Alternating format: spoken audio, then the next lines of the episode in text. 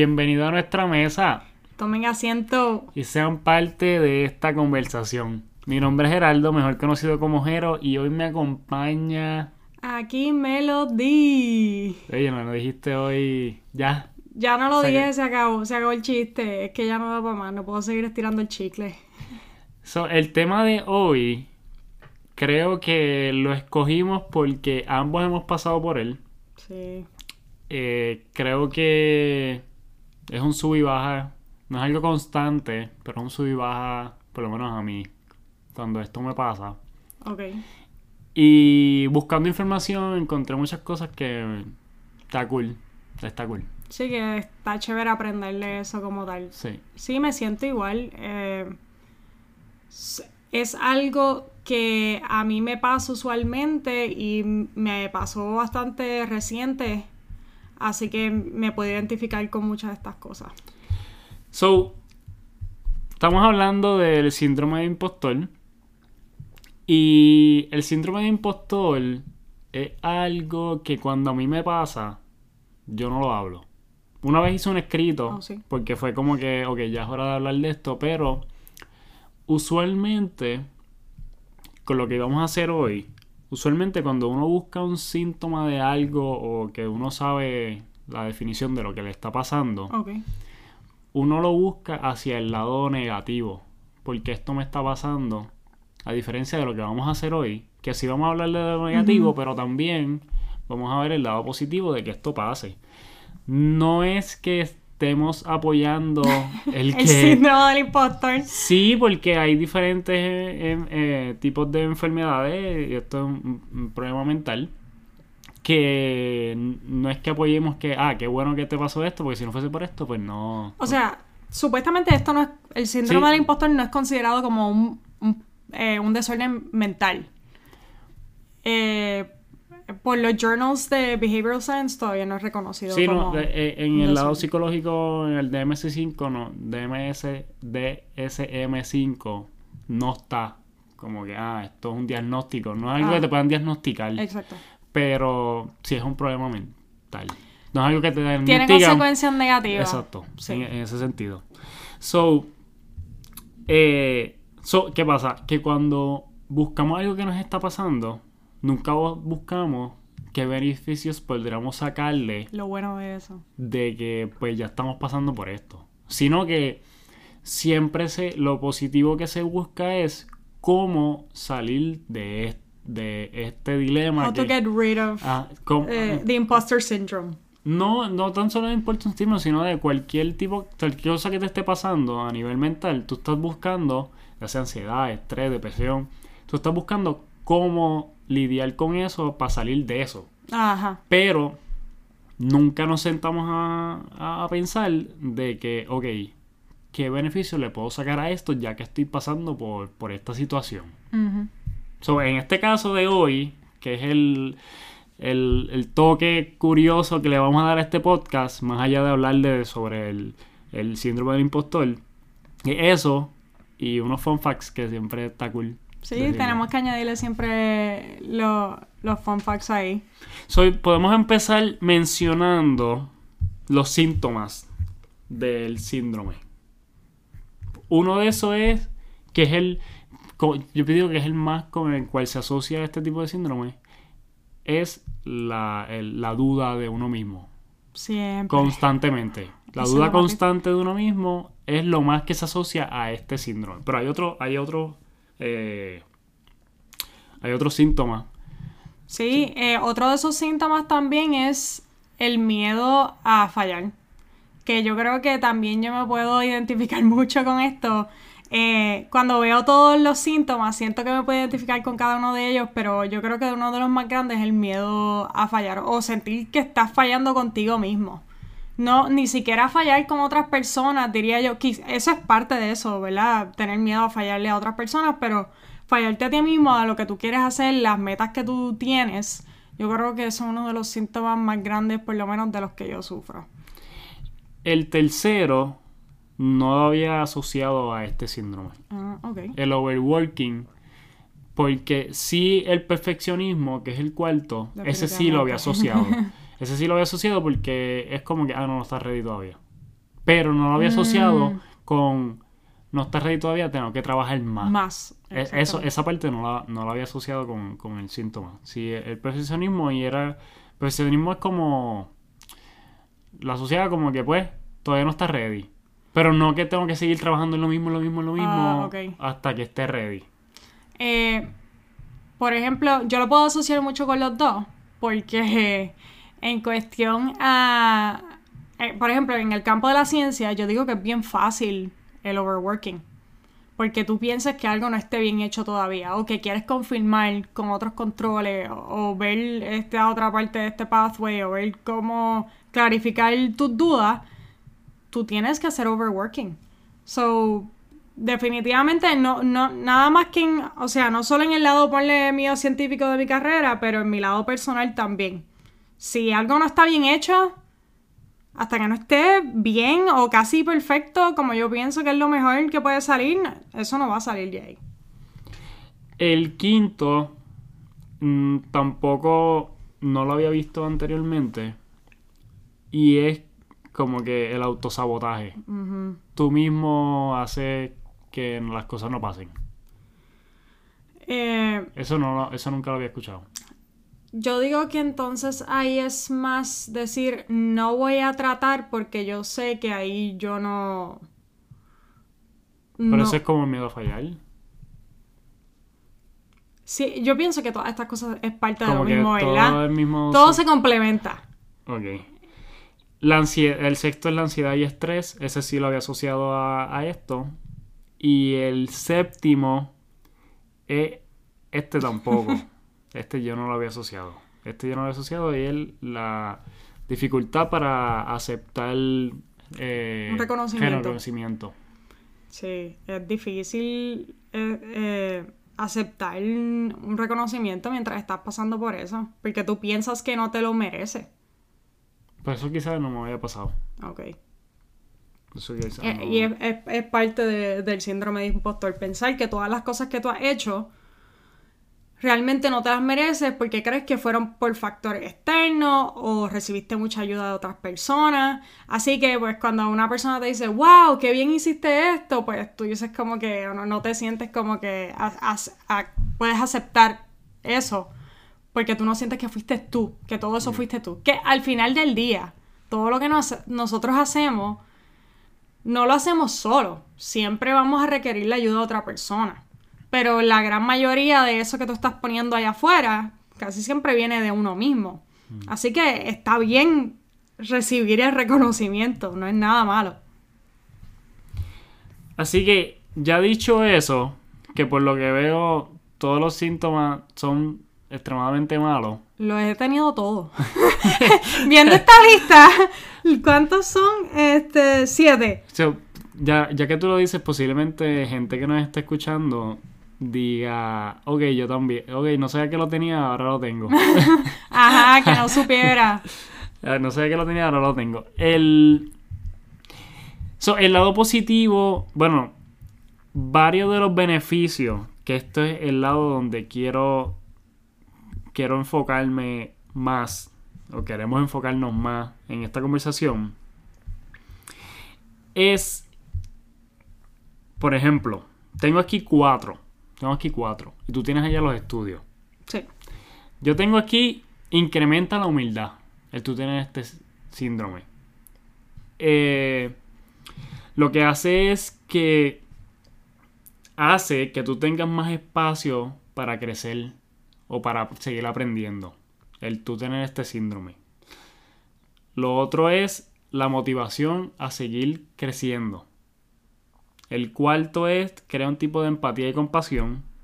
Esa, es, esa tercera como que me... Esa tercera como que no... No sé cómo. Porque al tú tener este tipo de síndrome, tú no sientes empatía y compasión por ti mismo. En ciertos aspectos. Definitivamente, es verdad, no había pensado en eso. No, no sientes empatía y compasión por ti mismo, pero la sientes por otras personas. Pero, sin embargo, lo que sí puedo destacar de empatía y compasión sobre este síndrome es que cuando otra persona lo, lo está experimentando, tú haces más bonding. Y me di cuenta cuando hice el escrito. Cuando yo escribí sobre el síndrome impostor, un par de gente me escribió por mensaje directo en relación a eso. Que se Ah, sentía que A que ya lo sí, es verdad, me pasa. Ok. Y, y yo no sé si entonces eh, eh, eh, la empatía y compasión es en base a eso mismo. Cuando tú ves que otra persona está pasando por lo mismo que tú y los dos como que se dan la mano, un abracito de que mira, es- está bien sentirse así o estamos pasando por esto, nos tenemos. Veo de donde hablas de ese lado, pero cuando yo pienso en empatía y compasión, pienso cuando... Y creo que te puedo dar más ejemplos como tal del lab. Ponle, yo hice algo... eh, bueno, voy a empezar desde el principio. Ponle, estoy trabajando con alguien. Esa persona hace algo mal. Entonces veo con esa persona, veo que esa persona hizo algo mal. Entonces yo, yo tiendo a pensar como que, ok, mira, eh, todos nosotros cometemos muchísim- muchísimos errores, no somos perfectos, eh, así que uno siempre tiene ese pensamiento de que uno puede crecer más o puede aprender más. Así que eh, se me hace tan difícil escribir esto, pero siento que cuando estoy hablando con esa persona, definitivamente veo que todos nosotros podemos cometer errores y está bien cometer errores, porque de eso aprendemos y crecemos. Pero, eh, y entonces, ¿y que con uno mismo uno no puede hacer lo mismo? Bueno, con el imposter syndrome, tú reconoces que siempre hay mucho más por hacer. Uno, hay, tantas formas de aprender más cosas y de crecer. Eso es una de las partes que, ¿verdad? Son la- las cosas más positivas, por lo menos lo más positivo que yo le veo del imposter syndrome es que pienso que siempre va a haber un área para uno crecer. Entonces, que una persona cometa un error, uno reconoce que esa persona está creciendo, al igual que nosotros mismos, porque siempre estamos creciendo. Y el cuarto tiene que ver con eso que acabas de decir, porque lo que dice es que evita conformarse. Conform- como que el conformismo eh, no es no es una característica que se asocie con el impuesto del síndrome. Que creo que no, no, no sé si... Yo creo que esto juega por los- ambos lados. Porque por una parte no te conformas con algo y lo quieres seguir lo quieres seguir reforzando y lo quieres seguir trabajando hasta que quede perfecto, qué sé yo.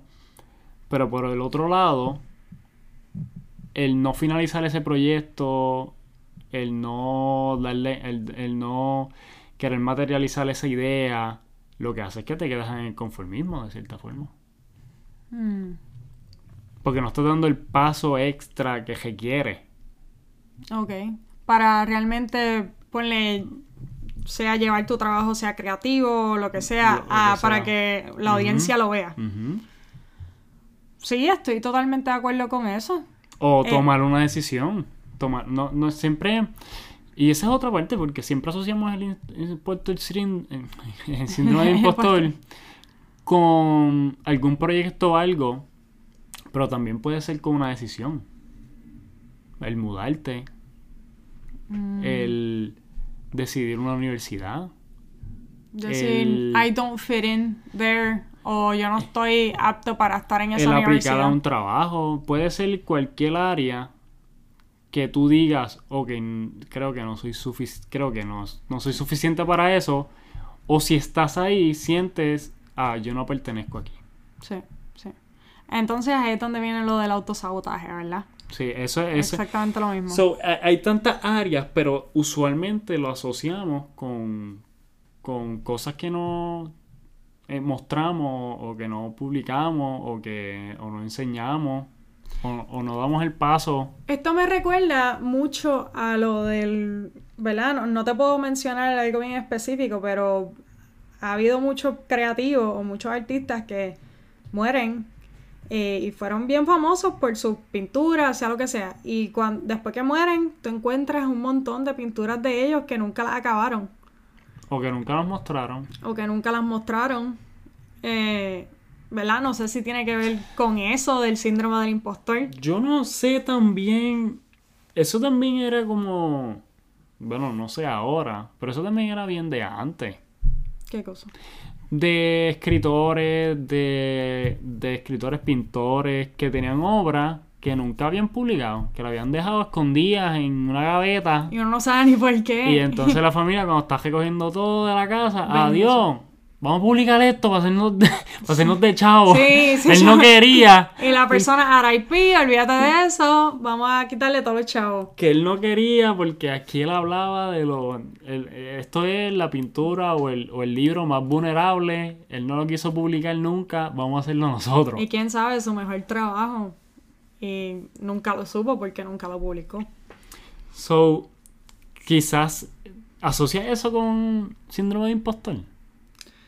Eh, lo de los artistas, O que, ajá, que no publican ciertas cosas. yo diría que sí. ¿O tú crees que es que estaban esperando el momento correcto? Que esa es otra. Bueno, eso también tiene que ver con el síndrome Esa del es impostor. otra. Esa es otra. El, el, momen- el momento perfecto. El momento correcto el para... ideal. Tienes todo. Ya está todo set. Lo único que te falta es el momento perfecto. Me identifico con eso, mucho. Por ejemplo, yo solicitar escuela graduada. Yo siempre, ah, no, voy a esperar en el momento perfecto. Y cuando yo sienta que esté en el momento perfecto, pues ahí lo voy a hacer porque ahí es que va a pasar lo mejor. Y voy a entrar a una buena universidad y ahí es que todo, it's gonna work out. Y yo pienso que en realidad yo no, no debía haber esperado tanto, ¿verdad? En cuestión a eso, de decir, ok, voy a esperar el momento exactamente correcto. Uno a veces tiene que hacer las cosas y ya. Si tú entiendes que eso está bastante bien, hazlo. Go for it. Eh, y yo creo que, como habíamos, volvemos al autosabotaje. So, ¿qué, dice, ¿Qué dicen los estudios en relación, o qué tipo de estudios se han llevado a cabo en relación a este síndrome? Bueno, de los estudios que a mí me interesaron, yo quería ver las cosas positivas. Eh, porque de algo, ¿verdad? Que ya uno sufre. Verle lo positivo, pues creo que me hace sentir un poquito mejor, así que busqué más estudios sobre lo positivo. Y tiene que ver mucho con lo- los beneficios que me habías dicho. El primero es que eh, tienes más motivación, ¿verdad? Para continuar. Hay un estudio de Parkman que fue hecho en el 2014 diciendo que individuos que sufrían del síndrome del impostor pues tenían un tenían mejor planificación en cuanto a sus metas. Tenían mejor goal setting. Y te- en- también reflejaban más sobre sí mismos. Pensaban más en lo que tenían que hacer, cómo iban a llegar a esa meta y cuán- cuál iba a ser el plan para, para llegar a esa meta. Entonces, eso es lo que hace es que te, te dé más motivación a, a completar tus metas. El segundo es eh, higher performance en general. Eh, se hizo un estudio con estudiantes que estaban haciendo un MBA y encontraron que esos que tenían esos feelings de síndrome de impostor tenían mejores notas y tenían mejores evaluaciones de sus profesores y de los estudiantes que estaban con ellos mismos. Eh, y pues yo creo que me, me, me identifico otra vez nuevamente con esto. Eh, el higher performance mío, yo creo que ha venido mucho de sentirme con síndrome del impostor, como que lo tengo que hacer bien y voy a hacer lo mejor que puedo porque siempre va a haber una mejor forma de hacer esto. Eh, la tercera, el tercer estudio que, que encontré fue escrito por Grubb y McDowell en el 2019, este es de los más nuevos que encontré, y dice que mejora las relaciones en el trabajo. Y yo creo que esto tiene que ver mucho con lo que habías dicho de, en términos de la empatía, que dicen que los individuos que sufren del síndrome tienden a darle más soporte a sus colegas y son menos competitivos.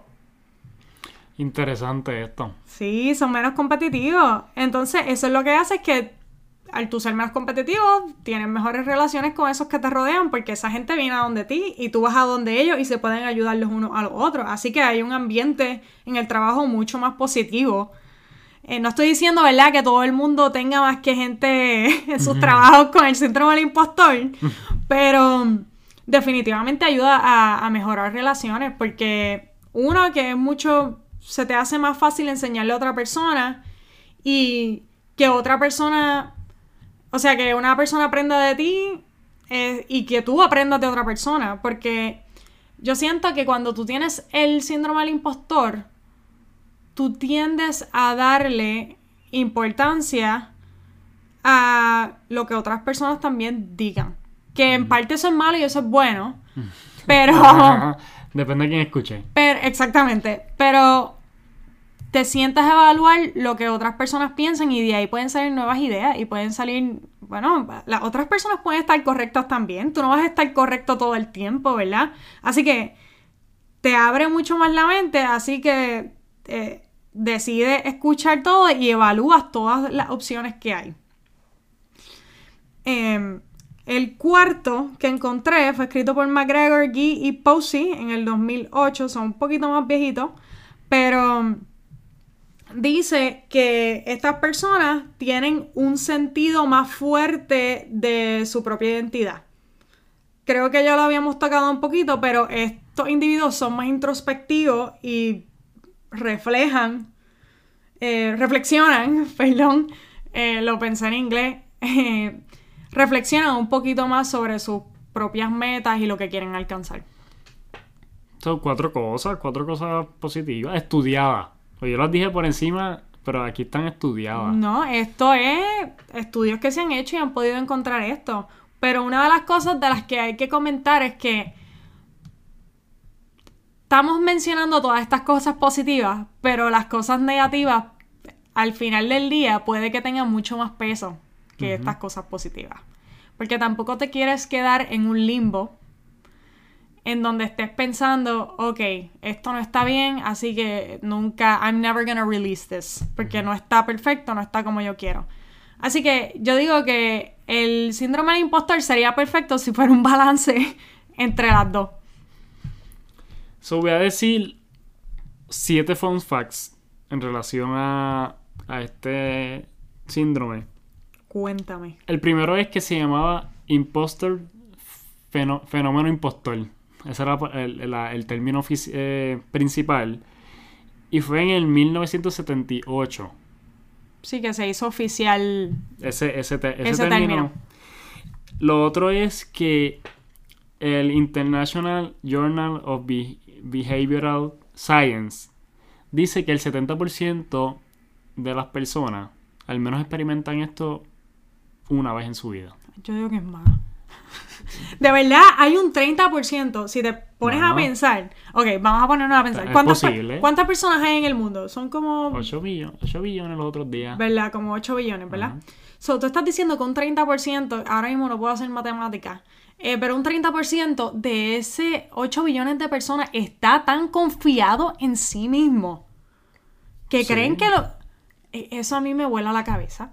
Que, un 30%, un 30 es bastante, es mucho. Sí, es como, qué sé yo, como un millón de personas. Bueno, no. No, no, no, no, no. Sí, millones, millones de personas. Sí. Bueno, eh, quizás.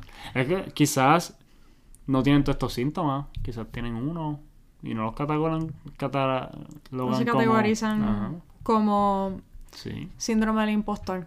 yo lo creo, en verdad yo siento que hay un porcentaje bien bajo de un montón de locos, ¿verdad? En el mundo que creen que todo lo que hacen está bien. Y como decimos, ignorance is bliss. No, pero es que lo estás llevando al extremo. No es que piensen que todo lo que hacen está bien, es que simplemente... Creen en lo que hacen y ya siguen por ahí abajo, sin, sin cuestionarse así. Tanto. Siguen por ahí abajo. Mm. Esto hay que darle mucho pensamiento porque quisiera ver a dónde esas personas han llegado pensando de esa manera. ¿Verdad? No estoy diciendo que hayan hecho algo malo. ni menos que tienen que estar bien. no sé. No sé. No sé. El tercero es que se asocia mucho con gente que bien successful en el área de business, entrepreneurship y académica. Y lo creo, lo creo. Esa gente sigue perfeccionando cada idea para llegar a cierto nivel. Tiene, tienes que seguir perfeccionando lo que, está, lo que haces para llegar a ese nivel. El síndrome no siempre está asociado con una objetividad real, de, de realidad. Y también le puede pasar a la gente que tiene unos skills y unos logros como que grandes. Yo digo que esta es la gente que es malo experimentada. Digo yo. Deja que yo diga las siete. Cuéntame. El sexto, que eso fue. Bueno, no, el quinto. El quinto. El quinto. Muchos de estos lo que hacen es que atribuyen esto a suerte o external factors, que eso tú lo mencionaste ahorita. Sí. Como que, ah, no, eso fue. Eso no fui yo, eso fue. Chepa. Es que, mira, llovió y salió el sol y se casó la bruja. Yo digo más, no, yo digo más que como, ah, esta persona me enseñó esto, de este tema. Entonces yo seguí buscando por ahí. Pero es que tú fuiste la persona que seguiste buscando por ahí, que esa persona te haya introducido con el tema, no quiere decir que esa persona lo hizo. Eso fuiste tú, que seguiste buscando e, y seguiste haciendo esto. El sexto lo mencionamos ahorita y es que no está en el DSM5, no es categorizado como, no, puede ser diagnosticado. Sin embargo, ellos sí, sí, se dice que tiene efectos negativos en, el mental health eh, y en el bienestar de uno. El séptimo es el más que me llamó la atención porque voy a mencionar tres figuras públicas, posiblemente hay más famosas y tres figuras, posiblemente, como tú dices, hay un montón de estas personas que experimentan esto. Y una de ellas es Emma Watson, Hermione en Harry Potter. como todos y, y, y Bella en La Bella y la Bestia. y muchas otras películas que, que, que Emma Watson ha hecho. Michelle Obama también lo ha experimentado. Una dura, una dura. Y Tom Hanks. Tres personas totalmente distintas. Totalmente. Que... que son, son actrices y son actores, los tres. Pero. O sea, no, no Michelle Obama. No, Michelle Obama no. Este. Bueno, Michelle Obama. Es una líder política. Pero me sorprende. Me sorprende porque tú los ves y tú dices entre mira dónde han llegado. Están bien seguros de sí mismos. Sí, porque Michelle Obama, e-, ella, como yo la he visto en, YouTube o en TikTok, dando conferencias o estando eh, frente a miles de personas, y ella se eh. ve súper potente. Tú dices, diablo, como que una nena pequeña ve a Michelle Obama y dice, yo quisiera tener esa actitud. Ser, la actitud de Michelle Obama. Sí ella se ve que tiene mucha confianza en sí misma. Cada vez que ella habla y tiene estas entrevistas, tú piensas que ella está rompiendo con todo. Pero una cosa que me resultó bastante curiosa que me habías dicho al principio de la forma en que tú te sentías era que subí y bajaba. Y yo creo que hay momentos en los que personas con el síndrome de impostor, que no pasa todo el tiempo, hay unos highs en donde tú dices, DH, esto me quedó brutal, yo sé que esto va a llegar súper lejos. Yo no tengo dudas de esto. Esto yo sé que está súper bien. Pero hay momentos en los que tú sientes que no es suficiente. Y si no es suficiente, ahí es que viene el síndrome de impostor eh, to creep in. Cuando sientes que todavía no, no está perfecto, no está a ese nivel, es que empiezas a sentirte menos. Y dices como que, jaja, contra, quizás pues esa primera vez que me pasó y lo hice súper bien, pues fue suerte nada más. Pero esta vez no, esta vez no, no tengo la suerte de mi lado. Tengo que seguir. Tengo que seguir trabajando en esto, tengo que seguir mejorando esto. Quizás I don't fit. Esto no es donde se supone que yo esté. Quizás esta no es mi carrera.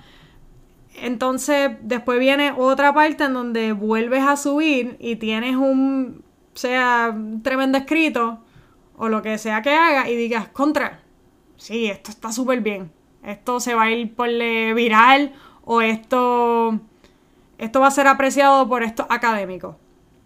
Y después vuelve y baja y te vuelve a pasar lo mismo. Así que estoy, ahora que me pongo a pensar, sí hay mucho sub y baja en, en cuestión a eso. Así que estas personas, estos artistas, yo los veo pensando así. Como que me los imagino teniendo momentos en donde, por esa película fue súper importante, fue para la historia, sintiéndose súper bien, eh, sintiendo que they fit in en lo que están haciendo, que esta es su carrera, pero hay momentos en donde hicieron un papel más malito, no les quedó tan bien, entonces ahí vienen a sentir eso. Yo digo que no sé cómo son otros países, pero yo digo que el puertorriqueño, eh, por lo que tú estás diciendo, el puertorriqueño es bien duro con los artistas, voy a hablar en este caso musicales. Porque, por ejemplo, un artista, usualmente su primer álbum, usualmente es el mejor. El artista de música, usualmente el primer álbum es como que el... Que hace que lo reconozca. Sí, es como que el más vulnerable, el más como que ahí meten todo su pasión 100% porque es su primero, lo primero que van a lanzar. Usualmente es lo mejor. Eh, pero lo que me he dado cuenta es que Puerto Rico es bien duro con los artistas en el sentido de que hacen, sacan un álbum, estuvo bueno, todo el mundo está hablando bien. Si el segundo álbum no es igual de bueno que el primero, lo, lo pisotearon al artista, al artista el que sea. Y están pisoteándolo de que, ah, esto fue bien porquería, no, no quedó una, un chocolatito de 10 chocolates. estoy de acuerdo. Y eso hace que el artista empiece a dudar de su tercer álbum.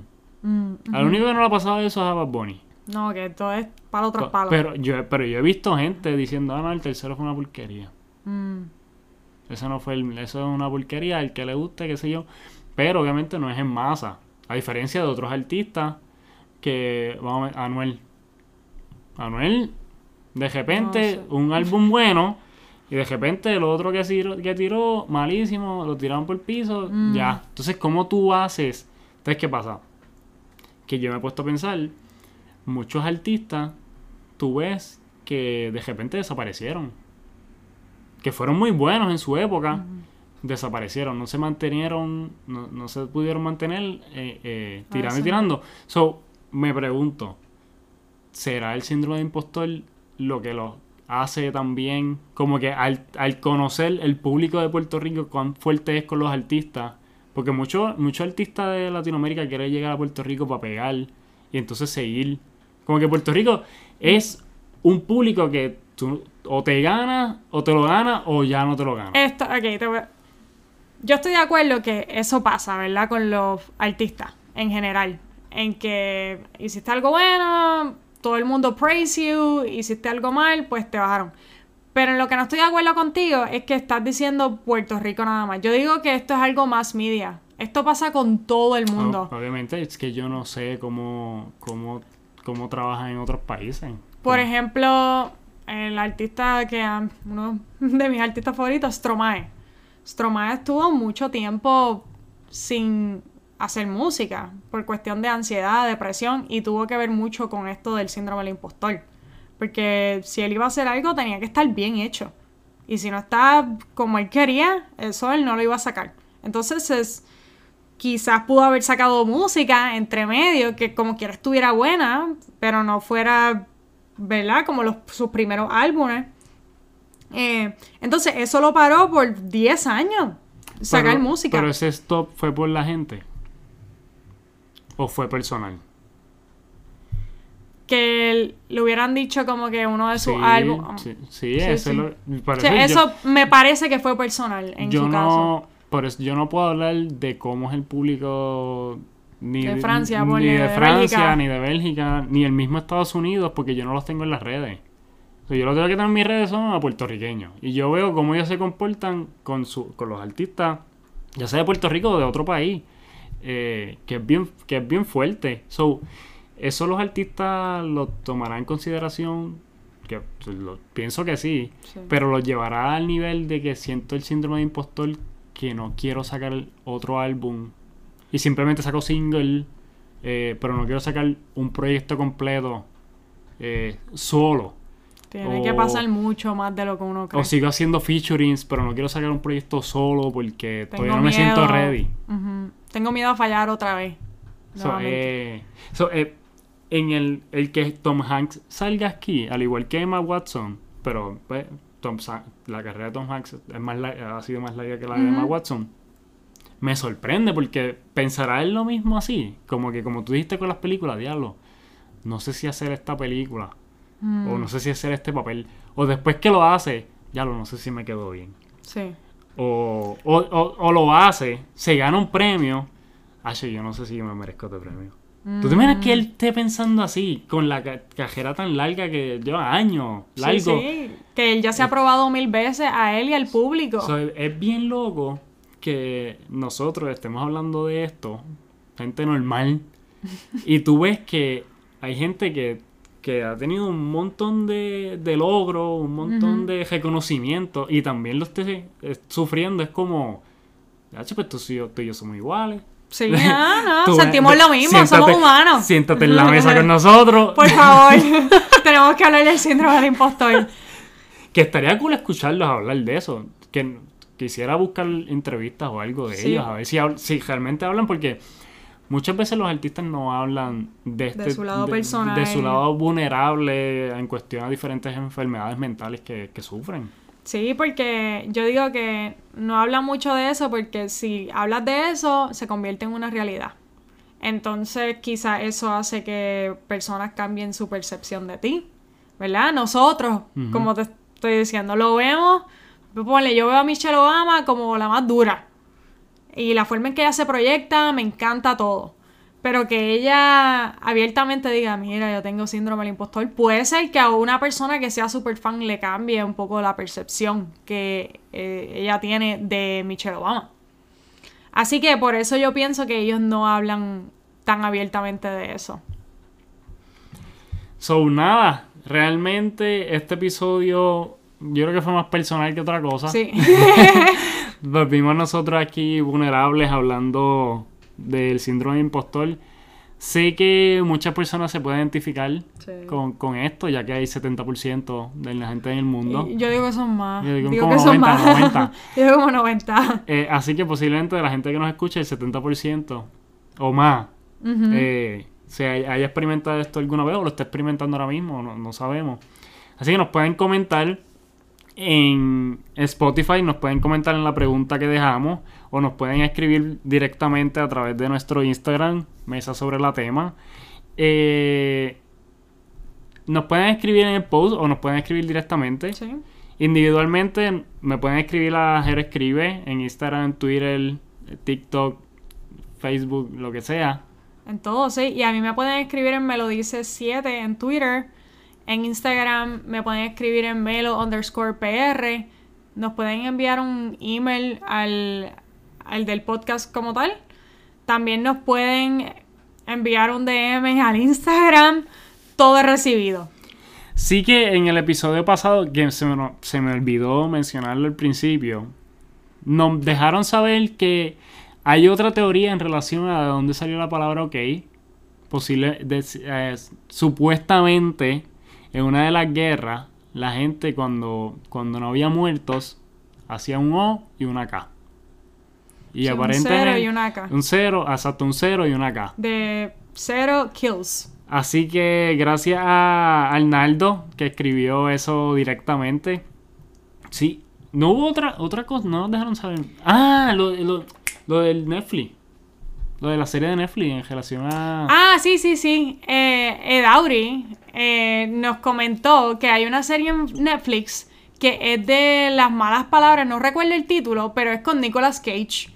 No me acuerdo el título tampoco. Ellos tienen. No, no la he visto, pero sí. Me mencionó que es una serie, yo creo que dedicada a las malas palabras eh, en inglés. Pero cuenta un poco más de la historia. Así que si quieren saber un poquito más de, la historia de las malas palabras, eh, no la he visto, pero eh, les recomiendo que vayan a Netflix a ver eso.